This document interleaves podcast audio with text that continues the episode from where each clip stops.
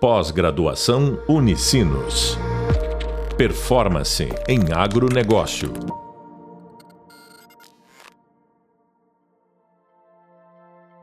Bem, aqui estamos nós novamente nessa caminhada da educação e da nossa enculturação.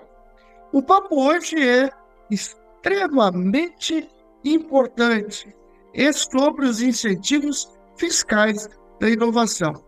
Um tema que, além de interessante, é decisivo para nós ficarmos nas nossas estruturas ou sucumbir delas. O nosso professor convidado é o professor Aziz, que é um expert em questões de inovação. Professor Aziz, peço que inicialmente o senhor se apresente, né, que é, realmente currículo é um currículo extenso, e eu vou deixar o senhor à vontade é, para isso. Olá, Heitor. Obrigado pela oportunidade. É um prazer estar aqui compondo esse momento e sabemos que a tua caminhada na educação tem construído caminhos dentro do cooperativismo ou na educação em geral que edificam uh, de sobremaneira todo o fazer social. É, meu nome é Aziz, como o próprio Heitor já disse, é, sou doutor em economia, meu pós-doutorado foi é, em questões da inovação, foi dentro do escritório de, de inovação da Universidade Federal do Rio Grande do Sul, e eu venho lidando com esse tema desde 2009, quando é, estudei o incentivo fiscal à inovação na dissertação de mestrado e ali é, pude é, entender a importância que tem sido as políticas públicas para que a inovação as, ocorra e como isso tem sido é, relevante. Tanto é que os números demonstram que desde 2005 para cá, quando o incentivo fiscal à inovação foi introduzido, o número de empresas que solicitam a, a, o incentivo fiscal cresceu sobremaneira. Saímos ali de uma base de, de 200 e poucas empresas, hoje mais de 3 mil empresas solicitam uh, o incentivo fiscal à inovação. Então, se há um consenso no mundo social, no mundo empresarial e no mundo acadêmico, é que a inovação é fundamental para o desenvolvimento socioeconômico de qualquer nação.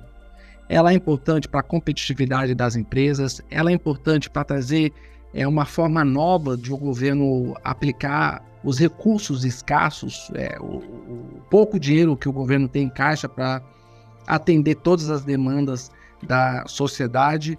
E ela é importante no nosso dia a dia, né? A gente pensar diferente, a gente é pensar fora é, um, um, pensamento novo, um pensamento que traz, traga luz, um pensamento que é, nos coloque em desafio para superação é, de problemas, de dificuldades, até no campo pessoal, é sempre bom a gente manter a esperança. E tendo esperança, nós vamos entender que o novo pode trazer novo, uma, uma nova luz, um novo sol para os nossos dias.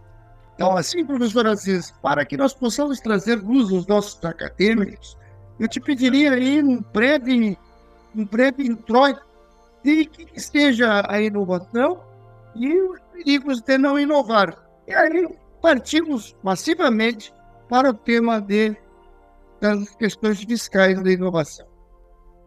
Inovação, é, é ela tem dois conceitos básicos. A inovação radical, que é realmente fazer algo é, surpreendente, algo é, totalmente novo, desconhecido até então é, de todos os fenômenos e de todo a, a, o aparato do, da fronteira científica. Então é algo novo, algo que é, é, chega para mudar a, as relações socioeconômicas, como foi a vinda do, do combustível, por exemplo, a vinda da energia elétrica, são momentos que marcaram a, a história, é, que fizeram com que toda a forma de produção é, de, toda a economia se transformasse. Né? Quem, quem, quem fala muito isso é, é, é muito bem é o Schumpeter. Schumpeter ele traz é, é, ciclos, pontos em que há, há, erupções, há realmente um movimento que é, explode e que mexe com tudo, que era o que é, até então estava estabelecido, com as bases desmoronada, o novo sobrepõe tudo aquilo que ah, fica para trás. Mas também há aquelas pequenas inovações do dia a dia, ou inovações incrementais. É uma nova forma que você, por exemplo, é, dando um exemplo bem prático, quando você está a caminho do trabalho, então você resolve fazer um, um, um caminho diferente, buscando chegar mais rápido, ou buscando é, contemplar a, a, a, o, o, ambiente que você tem, você está inovando. Foi uma inovação incremental, você fazia algo rotineiro todo dia, da mesma forma, e de repente você tem é, um desejo de experimentar algo novo. Nas empresas, isso nós chamamos de inovação incremental. É quando a empresa faz uma pequena melhoria em seu produto ou na sua forma de produzir, ou seja, no seu processo de produção, que leva ela a obter algum tipo de resultado, seja uma redução de custo, seja uma redução, é, um aumento, na verdade, na qualidade da, do, do produto. E, e, mas o grande, o grande, o grande lance é que a inovação ela ajuda as empresas a melhorar a sua competitividade. Ou seja, ela vai conseguir produzir mais a um custo menor, portanto, vai obter um lucro maior e assim pode ampliar a sua produção, gerando mais emprego, gerando mais renda, é, ampliando os seus negócios. Agora, se uma empresa pensa assim, a que está do lado dela também vai pensar assim. Ou seja, isso é um movimento é, imparável. É um movimento sistêmico, é um movimento estrutural. Todo mundo hoje, para sobreviver, e aí entra mais essa, essa, essa, essa questão, inovar é necessidade de sobrevivência. Ela deixou de ser algo ah, que só traz beleza para ser algo necessário é, para a manutenção dos negócios e dos empregos. E é por isso, tão somente por isso, que o Estado participa é, é, incentivando a inovação com diversas políticas. Uma delas é o incentivo fiscal à inovação. Aziz, nos fale dessa questão do incentivo fiscal à inovação que o senhor pesquisa há tantos anos e é um apaixonado. Olha, a, a necessidade é, de inovação, como eu relatei anteriormente, ela é algo que é a espinha dorsal de qualquer nação. Então, na realidade, o incentivo fiscal à inovação já é algo que remonta no Brasil final, nos finais da década de 80 e início das décadas de 90. Mas decisivamente foi a, em 2000 2004, com a introdução da, do incentivo fiscal à inovação, e depois, lá, um ano depois, de 2005, com a introdução é, da regulamentação do arcabouço geral das políticas públicas é, com a inovação, mas especificamente são duas coisas diferentes, uma 2004, incentivo fiscal, outra 2005, a, a lei da inovação, é, o, o Estado brasileiro realmente é, coloca um, um, um pé é, na questão do, dos, dos incentivos. Então, as empresas que qualquer tipo de empresa, estamos falando de cooperativa, estamos falando é, de empresas, é, sociedades anônimas ou até mesmo empresa limitada, tá? É, pode ter o acesso a esse incentivo fiscal. Ah, e o, o, o, grande, o grande atrativo desse incentivo é que a empresa que faz a inovação, ela relata essa inovação para o Estado, no caso, para o governo federal, e aquilo que ela gastou com a inovação, aquilo que ela é, teve de dispêndio o custo que ela teve com essa inovação, o valor que ela gastou na inovação, pode ser diretamente é, deduzido do cálculo do imposto de renda e da contribuição social sobre o lucro líquido. De forma que, no fringir dos ovos, no, no, no, no final de tudo, a empresa paga menos impostos. Quais impostos? Imposto de renda sobre a pessoa jurídica e contribuição social sobre o lucro líquido a grande, a, a, a, o, o, o, grande movimento que faz com que as empresas às vezes se assustam ou não queiram é, ou tenham medo de, de, a, de adquirir esse incentivo é realmente algo conceitual. Às vezes ela não sabe que aquilo que ela está fazendo é uma inovação. Às vezes ela não tem um assessoramento por trás, é, uma, uma um, um, esclarecimento de que aquilo que ela faz pode ser sim é, considerado ou conceituado como inovação. Então a questão conceitual, a questão é, da, da teoria por trás do que é inovação faz toda a diferença. Por quê? Porque uma empresa regularmente estabelecida, ela vai ter o seu departamento é, de contabilidade, ela vai ter a, a a, a sua estrutura contábil financeira bem, montada, ou seja, fazer a conta de, quantos, de, de quanto ela vai pagar menos de imposto, ela vai conseguir. Mas saber que quais são os conceitos de inovação, o que, que é uma inovação radical, o que, que é uma inovação incremental, o que, que é um projeto básico, uma, uma pesquisa básica de desenvolvimento, uma pesquisa básica aplicada, é, serviços técnicos especializados, ah, isso, às vezes, ela não sabe. Por exemplo, vamos imaginar a produção agropecuária. Ah, uma cooperativa, ou seja, outra, é, outra empresa agropecuária que tem um campo experimental. Naquele campo experimental, ela está fazendo testes para melhorar, seja a qualidade do solo, seja a resistência é, da planta em si, seja o aumento da produtividade, de uma cultura, seja trigo, seja é, soja ou, ou qualquer outra produção.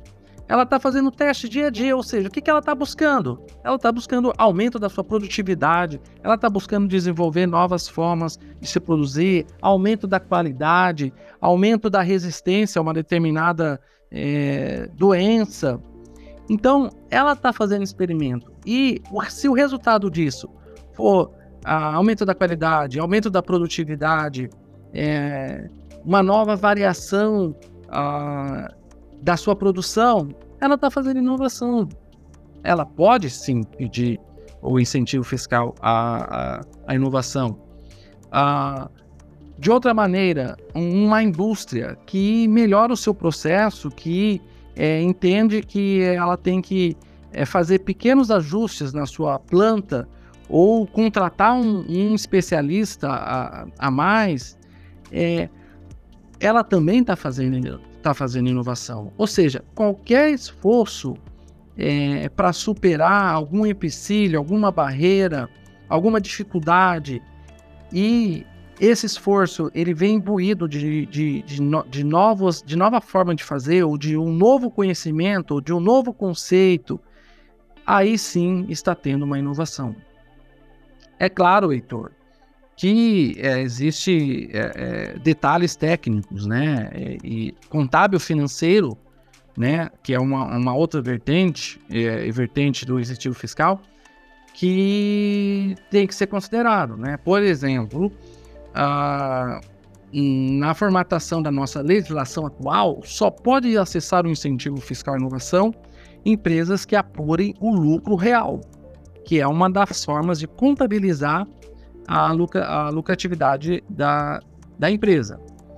É, a empresa ela precisa ter destacado na sua estrutura um pequeno departamento de, vamos dizer assim, uma seção ou pessoas, nem que seja pessoas destacadas, mas que a empresa possa dizer, não, aqui nós estamos pensando algo novo, aqui nós estamos pensando inovação, aqui nós estamos. É, essas pessoas aqui, o, o, o, o que ela traz para a empresa é queimar massa cinzenta, ou seja, é racionalizar, é, é, é pensar em alternativas. Então ela precisa sim. É, é, o Estado não quer que a empresa diz que está inovando e não está, ou seja, não é para a empresa só pagar menos imposto, é para a empresa realmente é um incentivo para a empresa realmente pensar em algo novo, é para a empresa pensar em novas formas de fazer.